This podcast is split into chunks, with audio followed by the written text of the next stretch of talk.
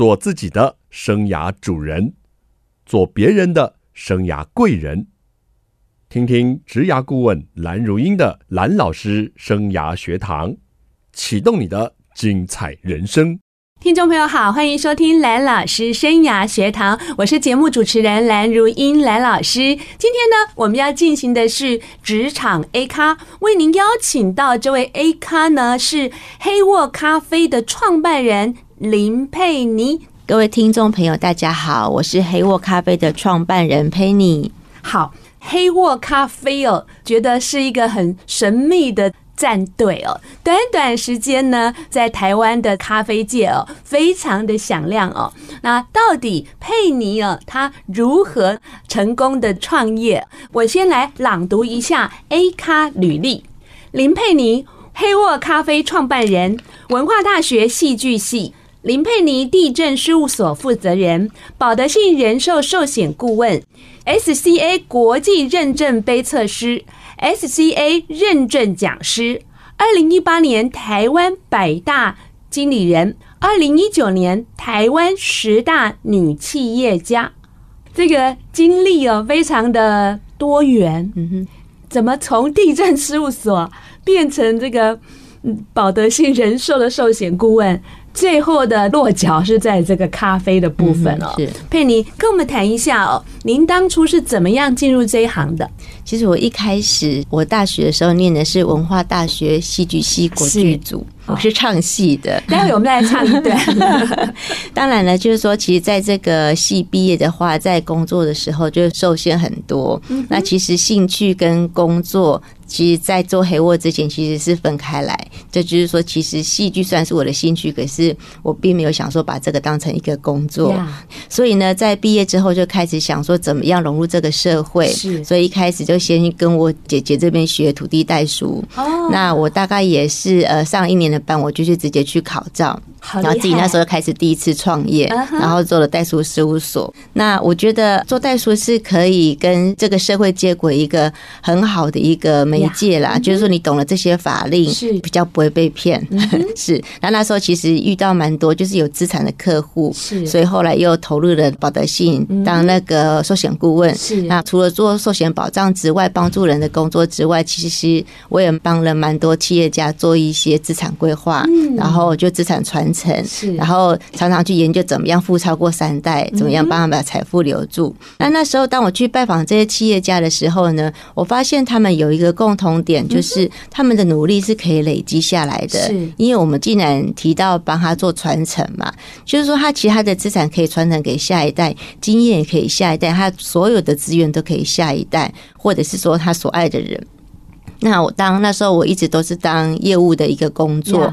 那每天起来都从零开始，不管是卖一栋房子谈的一个契约，还是帮一个人规划一个保障，他不可能天天都跟我消费嘛。所以呢，我那时候也开始希望说，我也想要创一个事业，是可以。每天的努力都是可以累积的，而且我累积出来的话的成果，可以给不管是下一代还是我亲爱的朋友。我觉得这是我想要做的事情。也会在二零一六年年底的时候，刚好呢有几个年轻人，他们很想要创业。那我觉得我差不多四十岁，我的资源也够了，然后也有比较有一点经济的一些基础。是，那其实。就是说，呃，我觉得创业就是说可以一起人一起创业嘛，就是可以降低失败的一个机会，然后提高成功的一些比例。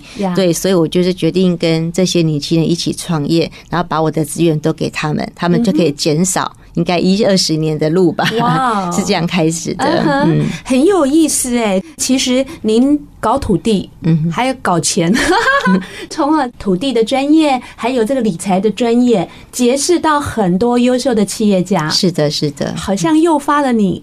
创业的因子是不是可以这样说？是，其实认识这些人脉是一个基础。比如说，我现在选择是做咖啡这个赛道嘛，那你知道说咖啡这几年来每年都有一二十趴的成长。对。那那时候我在选择精品咖啡就创黑沃之前，其实我因为兴趣也走访了很多产区，就是全世界各大产区我几乎都去过。是，然后我本身那时候也去学咖啡有证照嘛，那咖啡跟红酒其实同时间，那时候学习是当成兴趣在学习，只是选择这个赛道也是跟一些朋友讨论，觉得既然要创业，我们觉得要找一个没有天花板的，就是你看不到那种顶点在哪里的。这样子朝这个方向去冲刺，所以后来就选择精品咖啡这个赛道来做创业。嗯，而且呢，我在你过去接受媒体访谈中哦，我有发现一句话，我非常的喜欢。你说过，让每一杯咖啡都完美的出场，是是，就是做一杯完美的出杯，是我一直在做的事情。那从我们做咖啡一开始呢，我们黑沃创办的第一年，我们就做了一个咖啡问诊。这个咖啡问诊呢，就是可以帮每个客人找到他喜欢的咖啡，在黑窝里面。比如说，你今天喜欢葡萄酒，有人喜欢喝威士忌，那其实这些都是你喜欢的，没有说哪一个酒比较贵就比较好。那咖啡也是，有些人喜欢深焙，有些人喜欢喝浅焙，就是喜欢酸的或不喜欢酸的，或喜欢有丰富的，或者他就喜欢很那种烟熏、炭熏那种味道。那我觉得帮客户找到他喜欢的咖啡，然后在黑沃有一杯属于他的咖啡，这是我一直在做的事情。是。那今年我们就有个这个咖啡问诊，可是我们本来有那种 app，就是有做那种问诊服务，但今年我们应该会把这个城市给优化，希望可以借由咖啡跟科技的结合，可以让我们的消费者用科技的方法。更快的找到属于它的味道，然后在全世界的黑沃都能够享有属于它的咖啡。哇，还可以跟科技结合了。过去有一个电视的广告说：“点那也奔头刀，点那也奔头刀。” 那现在以后就是 AI 可以。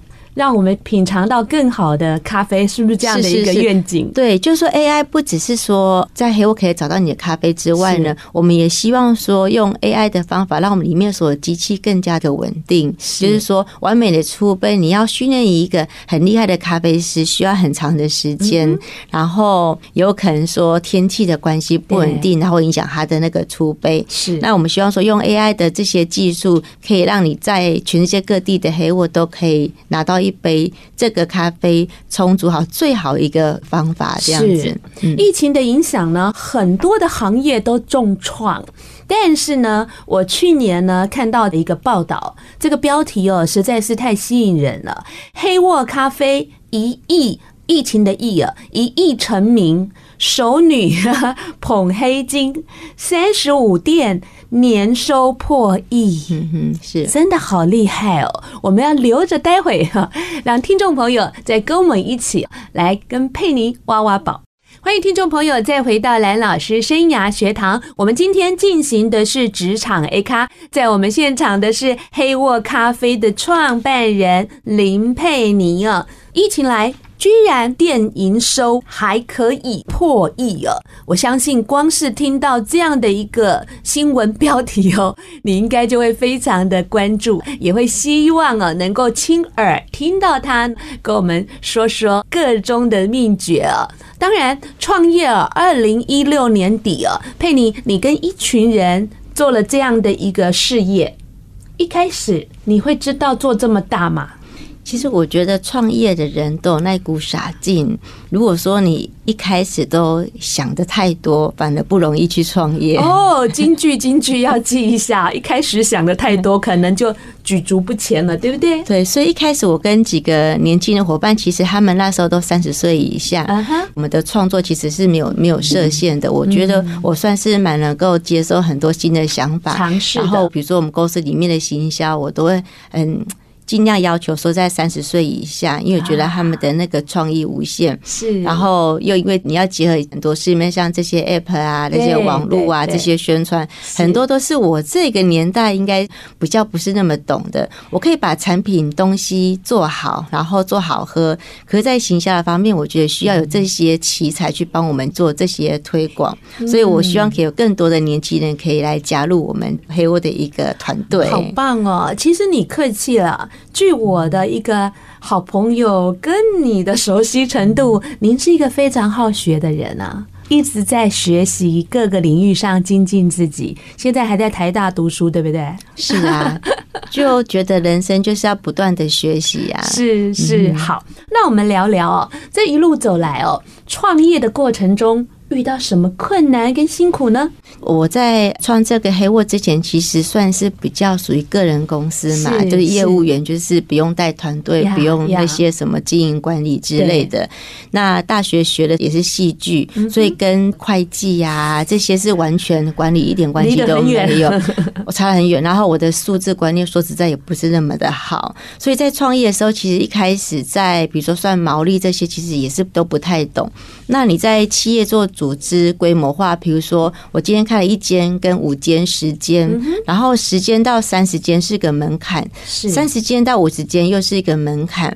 那我们现在要挑战一百间，这个我们的一个公司的组织，然后这些组织架构啊、人资这边的管理又是一个很大的一个挑战。然后再就是说，要本来都看不懂财报的嘛，什么损益表啊，这些什么 现金流量表，光是听那个数字都不知道他在讲什么东西，那也因为。这样子自己去管理，也逼得自己哦，已经知道这些东西，然后现在还学会了设定 KPI，对，然后有各部门预算，以 以前是完全没有这些经验的。是，不过我也蛮开心，就是说哦，我们的喜爱黑沃的朋友，因为有他们的支持，才可以让我们黑沃走到这一步，才可以去学习这些东西。所以现在在台大上的 PMBA 其实蛮有用的，是对什么策略管理啊，我觉得这个老师就是可以让你在。做事业的时候，你开始做的时候，你就知道哎，怎么样策略跟战略有哪些不同，怎么样去做。所以我觉得一路上的挑战都有蛮多贵人的支持，是遇到哪个时间点就有人出现来救我了，这样太棒了哈。所以二零一六到现在也不过短短的几年，大概五年，这个月刚好是我们五周年。哇，生日快乐！谢谢谢谢。但是你会不会觉得是自己的个性本来就很喜欢挑战？所以你好像觉得这些挑战也不算什么，在你预期中的。应该是说，我从小就是一个蛮有勇气的人，然后蛮勇于尝试新鲜的事物。可是在于，比如说是挑战部分，我觉得我也算是耐力型的。然后，可是我希望短时间就可以把这个事情给做好。比如说那时候考代书执照的时候，我可能一年就，因为我三个月就考到的，大概是专心念三个月。可是我每天大概是念十二小时，是我用计时器在念书。然后不管是跑步，早上起来我有固定会跑步嘛，然后就骑摩托车去文化中心念书，中间我都是戴着耳机。所以也是因为那时候把整本的那种法条几乎背起来，那耳朵有三层的听力，可能或是压力太大，还是听太多，这我不知道。就是蛮认真做一件事情，然后那三个月每天都吃一样的，就是一个中心素食。那时候在文化中心，就是我每天就是可以吃一样的东西。就是我觉得我是算蛮目标意识清楚，然后其他就放掉，我就专心做这件事情的人。那很多在追求不同时段的事业的一个努力的过程中，我觉得我自己都把。把自己当成一个小学生，按表操课在调整，所以我常跟里面的业务讲，就是礼拜一到礼拜五要先排好行程，一天要三个约访，然后下礼拜要先排好，礼拜三去检视自己。我觉得我是像小学生这样子在做功课，所以以前那时候在保信寿险顾问的时候，我也是刚去，觉得是新生，不太懂，所以我都蛮早到的。可能老板像九点了，大概八点半就到，还会跟他打赌说不会迟到哦。其实那时候公司不会要求你迟到的事情，可是你自己会自己有要求，你就跟他打赌，就有一天迟到就毁了，还输了一餐。哇，你非常的自我要求，而且你可以很专注，嗯，而且很目标导向。蛮目标导向的哇，真的非常的不简单哦。所以我们有时候看到别人的成功哦，却忽略了他到底是哪一个特质，他到底用对了什么方法，这其实是非常重要跟关键的哦。好，你连挑咖啡豆。都会跑到最好的产地去，因为我觉得我在做咖啡这个本来是喜好嘛，那本来你就会去溯源，知道说它是怎么来的。对，那因为一元机会有这个机会，你到产地去，你就会跟农民做一些深入的了解。知道说，哎，这个咖啡它生长的土地土壤是什么样子。所以我就觉得说，我们为什么叫做黑沃？是黑色肥沃的泥土才能种出最好的咖啡。所以不只是产地好，土壤要好，然后农夫的技术也很重要。然后我们去看他们的咖啡处理厂，主要是看到说，它不只是规模，而是它也没有注意每一个细节。因为其实你在发酵的每个过程中的那个变化都很大，那你必须要控制这个变音变得小，你才能够稳定。对，那当然就是说在运送还是说烘焙，再就是说我们自己做一个咖啡学院，帮我们的那个训练我们自己的讲师，培养我们自己讲师。我们讲师真的是我们自己从零到一培养出来的，然后也参与了一些比赛，然后在教育门市的小伙伴，我觉得这个精品咖啡没有所谓的 SOP，因为每天的时间都在变，然后你咖啡豆的养成每一天的那氧化的情况也不一样，所以你今天的那种研磨刻度不见得是明天的，所以你必须要有一些微调，那你必须要懂。怎样是好咖啡？嗯、你要喝得懂，你才有办法去做前面那些调整。所以，就把精品咖啡这个复制到每一间店，这个是非常非常困难的事情。那我们正在挑战这样子，是听起来好专业啊！原来咖啡的学问还这么的多。真的，这精品咖啡真的一点都不简单，就是不能够随便。而且你还要求哦，你的这个同仁呢？跟你一样，必须要朝有证照的这方向去努力。也是，我们黑沃里面已经有十几个伙伴都有国际杯测试的证照，所以这个是他们自己努力来的，这真的是很难考。对，不是那么好考。那当年其实我也没有一次就考过啊，所以我也是补考了好几次。那我觉得那时候还不懂咖啡去学的时候，其实我就选择最难的这个去上。那那时候也最贵，我记得那时候上这几天课就要十万块的一个学费。可是真的是从这边踏入了精品咖啡的殿堂，基础点就比别人少走很多冤枉路。没错，对，所以我觉得呃付学费啊去学习是一个蛮值得投资的，一定要投资在自己身上呀，而且专。业只能越来越好，对对对，对专业的这个坚持哦，它是没有天花板的。就像你说的啊，你喜欢找到一个没有天花板的产业，然后来投入是。是我是蓝如英，蓝老师生涯学堂呢，是每个礼拜二晚上七点在环宇广播电台 FM 九六点七跟听众朋友空中相见，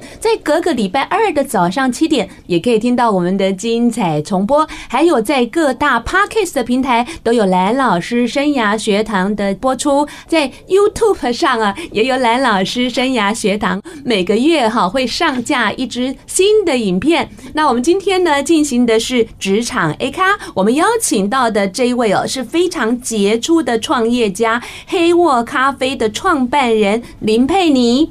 各位听众朋友，大家好，我是黑沃咖啡的创办人佩妮。佩妮刚跟我们聊到，为了一个咖啡更精致、更专业，不止到产地去了解咖啡豆的一个产生呢，还有呢，要求同仁呢必须要有国际的证照。这样非常专业精致的要求下，难怪哦，您的咖啡的品质啊，咖啡的口碑哦，会不受疫情影响。疫情来，你有担心过营业会受到影响吗？其实疫情刚来的时候，我觉得不只是我，应该每个人都会蛮担心的，因为不知道到底是什么一回事。对，那我觉得这也是老天爷给大家的一个考验。那因为刚好我们做的是一个咖啡的一个这个品相，所以其实咖啡不只是说在咖啡馆享用的那一杯，大多数人喜欢咖啡啦，就是重度适应者，应该是早上就会有那一杯咖啡。那也还好说，我觉得我们的黑沃咖啡不只是他来门市买。这一杯更重要，我们一直在着重他的那个早上那杯。早安的黑沃咖啡，所以在疫情来的时候，其实蛮多人在家里面囤货，然后就是会煮咖啡。那也因为疫情的关系，其实那时候我们本来自己小伙伴就觉得那个医护人员很辛苦，所以那时候我们就做了一些其实想要关爱这些医护人员的一些活动，就是请他们喝咖啡。所以那时候就有防疫咖啡，那也是我们自己小伙伴。其实我们三天内，也就大概是花三天的时间，也就是今天想好，明天我们就开始做了。对，然后。那我们就送了一些咖啡到卫福部给我们这些医护人员。那不知道说，因为做这些东西给我们自己的喜欢黑沃咖啡朋友蛮好的一个鼓励吧。对他们觉得在家里面想要黑沃咖啡，然后也算是灾难中的幸福，就是你你不能出门，不能去哪里，可是想要那一杯你就觉得蛮窝心的。那也接到蛮多医护人员他们自己主动帮我们分享啊，所以这个是我在做这个黑沃咖啡工作中，其中有一段很开心的事情。OK，是我看到您的企业网站上哦，有写着环境永续，还有商品专业，还有社会公益。是的，是的。嗯，其实一开始我们在创办黑沃的时候，我们自己的黑沃庄园就是全巴马第一个有机认证的庄园。是。那我们门市的那个小伙伴穿的衣服是咖啡渣做的，那我们用的外带杯是玉米淀粉做的，它可以自动分解。那现在吸管也是用咖啡渣做的，所以我们是希望环境是大家的，所以我们要去爱护，然后让下一代要环境本更好，可能有点难了。其实起码说我们不要把它恶化，这个蛮重要的。实际啊，有这个暖心的举动哦，防疫咖啡送给这些辛苦在前线的医护人员，这让你感觉上非常的快乐。那一路走来，还有哪些开心跟成就的事情呢？我觉得每一个时间的那个挑战都不一样。那其实最开心的是有客人喝到我们咖啡，他觉得很好喝，然后他跟朋友分享。只要我看到别人手中有个黑沃咖啡，还是说 谁收到我们黑沃咖啡的挂耳包啊这些礼盒，这让我觉得非常开心。那再就是看到比如说门市小伙伴他们去参加比赛那样努力那种付出啊，这也让我觉得说是蛮开心的事情。就是你感觉好像一个小朋友在成长，看到他们成长，这是我蛮。开心的。那再来就是，其实我们现在在今年，我们开始投入的，我们还有自己的 APP 嘛，是。然后我们做这些线上寄杯啊，然后门市取货，然后吸取会员，像我们年初就送了三十万杯。那我觉得这个部分也是一个让我觉得我已经又进阶到科技了，所以这也是最近让我觉得，哎，我现在不只是咖啡人而已哦，我现在好像我有咖啡加科技变科技人了。所以我们现在自己的公司。在那个内湖科学园区嘛，里面呢也自己盖了 IT 团队，哇，对，所以我觉得这也是我进来就觉得很兴奋，因为你在学这些东西，从一开始什么都听不懂，那现在是大概你听得懂他们讲什么东西，可是还是我们有技术长，还会去 handle 所有的事情，是。对，然后。比如说，如果说找到很好的新的小伙伴啊，找到这个人才，也是让我非常兴奋的事情。就是说，从茫茫人海里面去找说我们这个阶段需要的人才，下一个阶段可能需要哪些人才，我觉得这也是一个蛮有趣的事。我看你好像。只要小小的看到别人的波纹，或是人家手上有黑沃咖啡，你就够开心了。是啊，像我去坐高铁的时候，前面就是过年时间拿来黑沃咖啡，说哇，我还这边追那边拍，好像那一种 小粉丝一样，觉得很开心。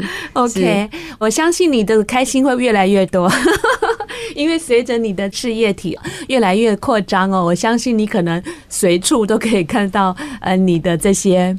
像小孩般的产品哦，在我们各个角落啊都可以看得到。那我想问你哦，你呢获得两个非常大的殊荣，你应该很开心吧？你获得这个百大经理人，还有十大女企业家，当时获奖的心情是如何？其实那时候报名的时候也没有说那么大的一个把握。那我觉得可能真的是咖啡这个赛道，就是评审觉得这个是真的是有可能可以发挥的好。然后，其实参加这个比赛主要是让更多人知道黑我。其实我都没，我都是抱着去分享的心情跟大家去分享。那这个百大经理人跟十大女企业，跟我现在练的台大的 PMBA，其实有点类似，就是这时候团队已经架构起来的。比如说那时候我在考台大的时候，其实我是第二次才成功，去年是落榜的。然后为什么落榜？其实跟老师问的题目有个很大的关系。我说你去年没进来，那今年又来考试，你觉得？你今年跟去年有什么不同？嗯，就是你哪里有进步了？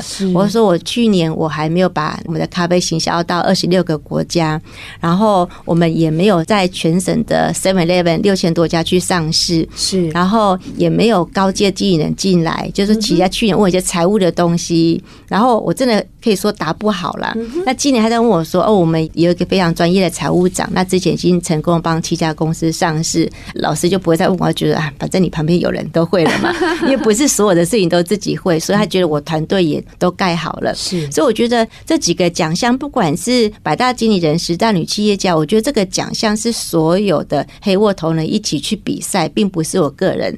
就像现在进了台大也一样，进去的这个门票不是我自己去努力而已，是团队的一个努力。然后他们送我去念书，是他们把我送进去的。所以我觉得参加比赛就是可以让自己去收拢自己的想法，是，然后知道怎么样去把自己的黑沃咖啡用最简单的方法让大家知道。常常都只有一分钟、三分钟的机会而已。我觉得你本身哦是黑沃咖啡的最佳代言人。我希望有更多的代言人可以出现，所以里面也会陆续很多我们黑沃的明星会出来。因为呢，您呢很认真的学习，也很用心在经营，甚至呢跟你的小伙伴们互动都非常的良好哦。然后你也很愿意哦自己带着做，去争取荣誉奖项，然后再来回馈给团队，而且创造团队的知名度哦。太棒了，太棒了！那待会呢，有关于您个人的经验呢，我们还要来跟你挖挖宝，还要来跟您请教。我们休息一下，待会回来。欢迎听众朋友再回到蓝老师生涯学堂。咖啡啊，是好多人每天啊要提振精神，很重要哦。据研究显示啊，尤其是大台北地区的上班族，一天都要喝两杯咖啡呢。你今天喝了吗？还有很多人晚上还可以喝咖啡耶，这点倒是让我很崇拜。我觉得我中午以后我就不敢再喝咖啡了，生怕睡不着。今天呢，是我们黑沃咖啡的创办人啊佩妮啊，刚跟我们谈到哦，二零一六年哈开始创业以来一路走过来的挑战哦，还有成就感。但是好棒哦，已经把这样的东西行销到国际，而且有二十六个国家是吗？嗯，是的。好不简单哎！本来走向国际舞台就是你的规划中吗？本来我们一开始黑沃 HWC Happy Work Cafe 为什么用这个三个英文字母？就是希望可以走向国际。OK，所以企图心好大。像过去几年，我们把全世界最好的咖啡，然后竞标的咖啡都带进台湾。那我们今年开始也希望把台湾最好的咖啡可以推向国际。就国际有一个 PCA 这个组织，那台湾是第一次送这个咖啡去做一个拍卖，也是因为说我们的品质好到可以去竞拍。